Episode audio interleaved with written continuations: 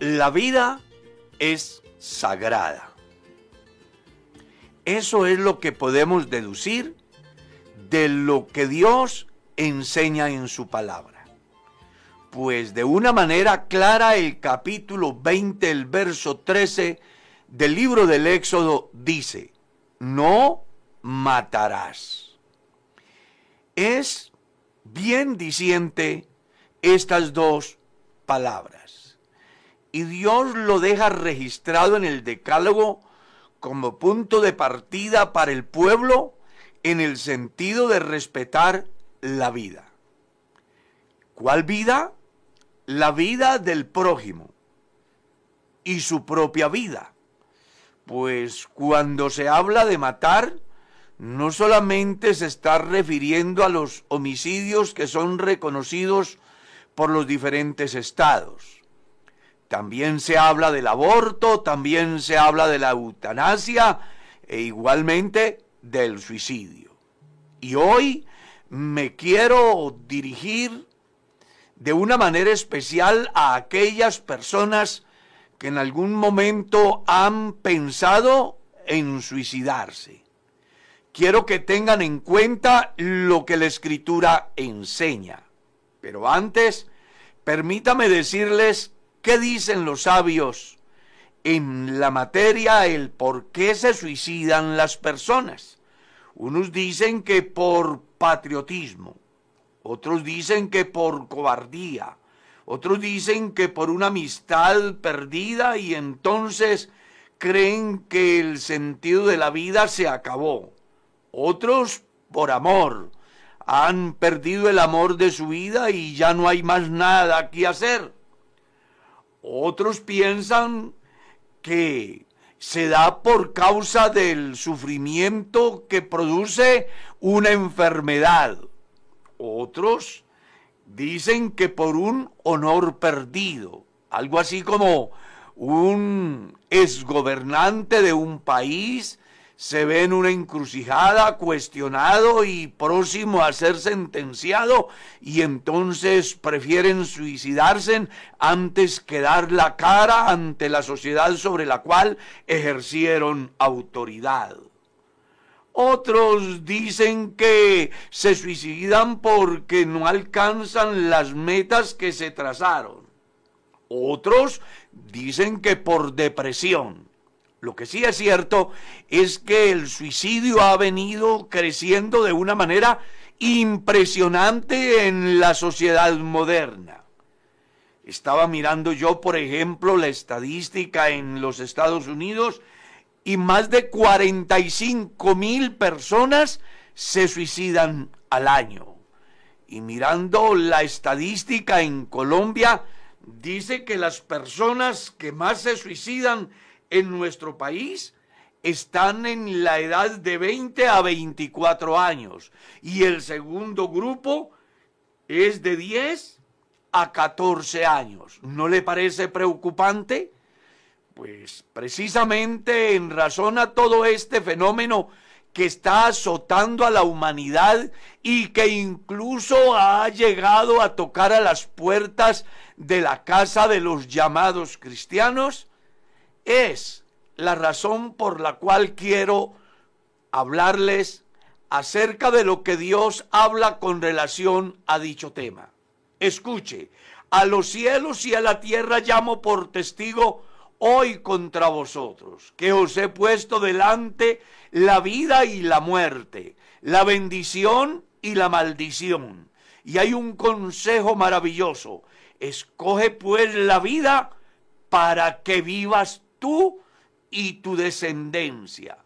El consejo del gran líder del desierto no fue incentivar a que las personas ante la primera adversidad renunciaran inclusive a su vida. Al contrario, los motivó para que lucharan, para que entendieran que siempre en Dios habrá una salida.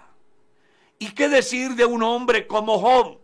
Escuche lo que dijo Job después de que la tragedia llegó a la puerta de su casa. Sus hijos perecen, sus bienes se acaban, sus amigos se convierten en jueces y como si fuera poco, la compañera de su vida se le acerca para decirle, ¿aún retienes tu integridad?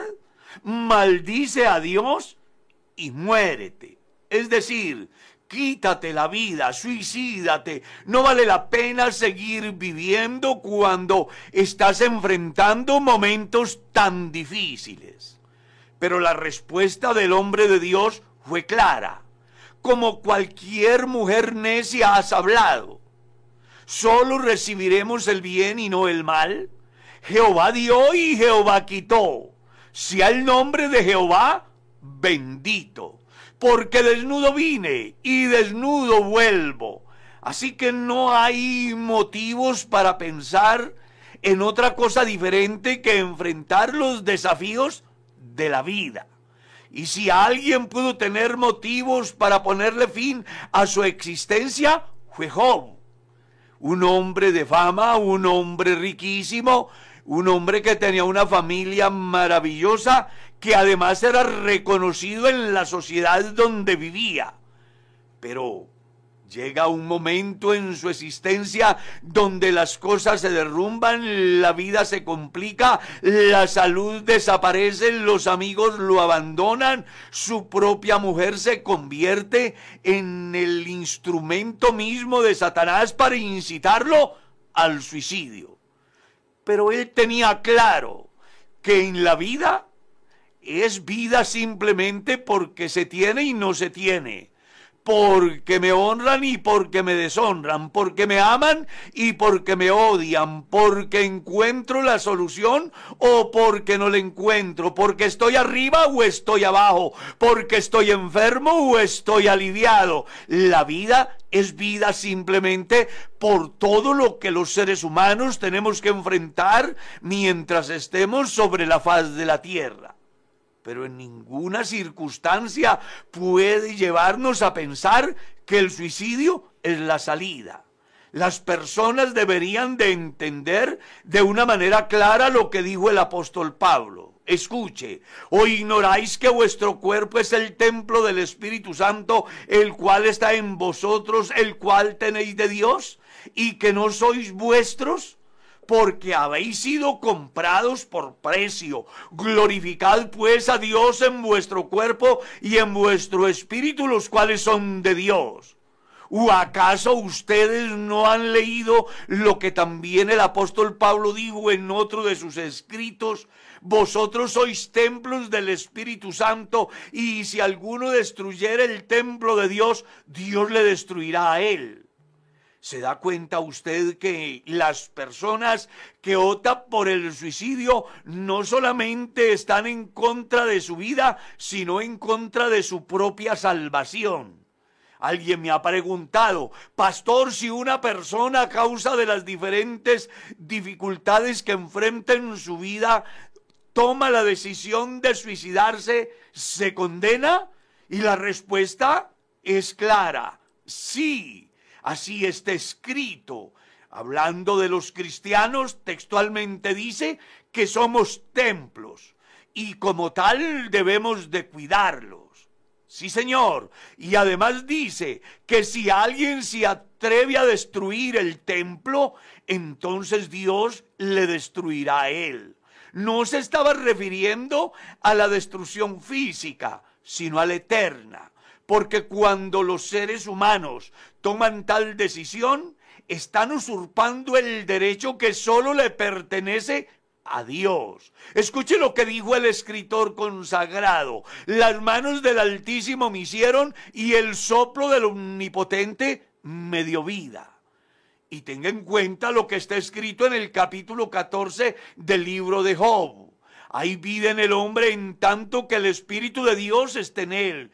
Pero si el Espíritu de Dios le abandona, el hombre deja de ser. Y como si fuera poco, el apóstol Pablo escribe en su carta a los Efesios en su capítulo 5, el verso 29, dice, porque nadie aborreció jamás a su propia carne, sino que la sustenta y la cuida, como también hace Cristo con la iglesia, la cuida El deber de todo peregrino sobre la faz de la tierra es tener cuidado de sí mismo, de su salud, de su bienestar, porque al final es el templo de Dios moviente sobre la tierra. Sí, Dios se mueve en la vida de cada cristiano. Dios hace sus obras a favor de la sociedad a través de cada creyente. Los cristianos deben de entender que somos instrumentos de Dios, los cuales Él utiliza en diferentes lugares y en diferentes circunstancias, siempre con un propósito, que su nombre sea glorificado y que los seres humanos encuentren respuestas a sus múltiples interrogantes. Por eso el suicidio no es una salida. Estaba mirando yo a un campesino que ha llegado ante un gerente de un banco a decirle que le dé plazos para pagar su deuda, pues él pensaba que su cosecha era lo suficientemente abundante como para pagar todo. Sin embargo, ha venido un fenómeno natural y su cosecha se ha perdido. Y ahora el acreedor lo presiona y le exige que tiene que pagar. Este campesino viene al gerente y le dice que no está en condiciones de hacerlo, que le dé una solución. Y aquel gerente de una manera fría le dice, de la única manera que pagas es que simplemente descargues tu pistola en tu cabeza y entonces el seguro pagará todo. Y aquel se le ha cerrado el mundo, ha llegado a su casa y se ha dado un balazo y le ha puesto fin a su existencia porque pensó que la solución era el suicidio. Y puede ser que hay muchas personas que piensan igual, pero te tengo una noticia. Hay una solución mejor, se llama Jesucristo. Él dice, vengan a mí los que están trabajados y cansados y yo los hago descansar. Él dice que echemos toda nuestra ansiedad sobre Él. La Biblia enseña claramente que cualquier cantidad de personas a lo largo de la historia, en los momentos más difíciles, acudieron a Dios y en Él encontraron la respuesta a sus interrogantes. Y en el tiempo de hoy hay cantidades de personas que junto conmigo pueden testificar que en el momento donde el diablo nos cerró la puerta y nos quería hacer morir, pudimos ver por la misericordia de Dios la oferta divina. La aceptamos y ese día el camino se iluminó. Sí, ese día apareció la esperanza. Ese día nos dimos cuenta que había otra manera de enfrentar las dificultades.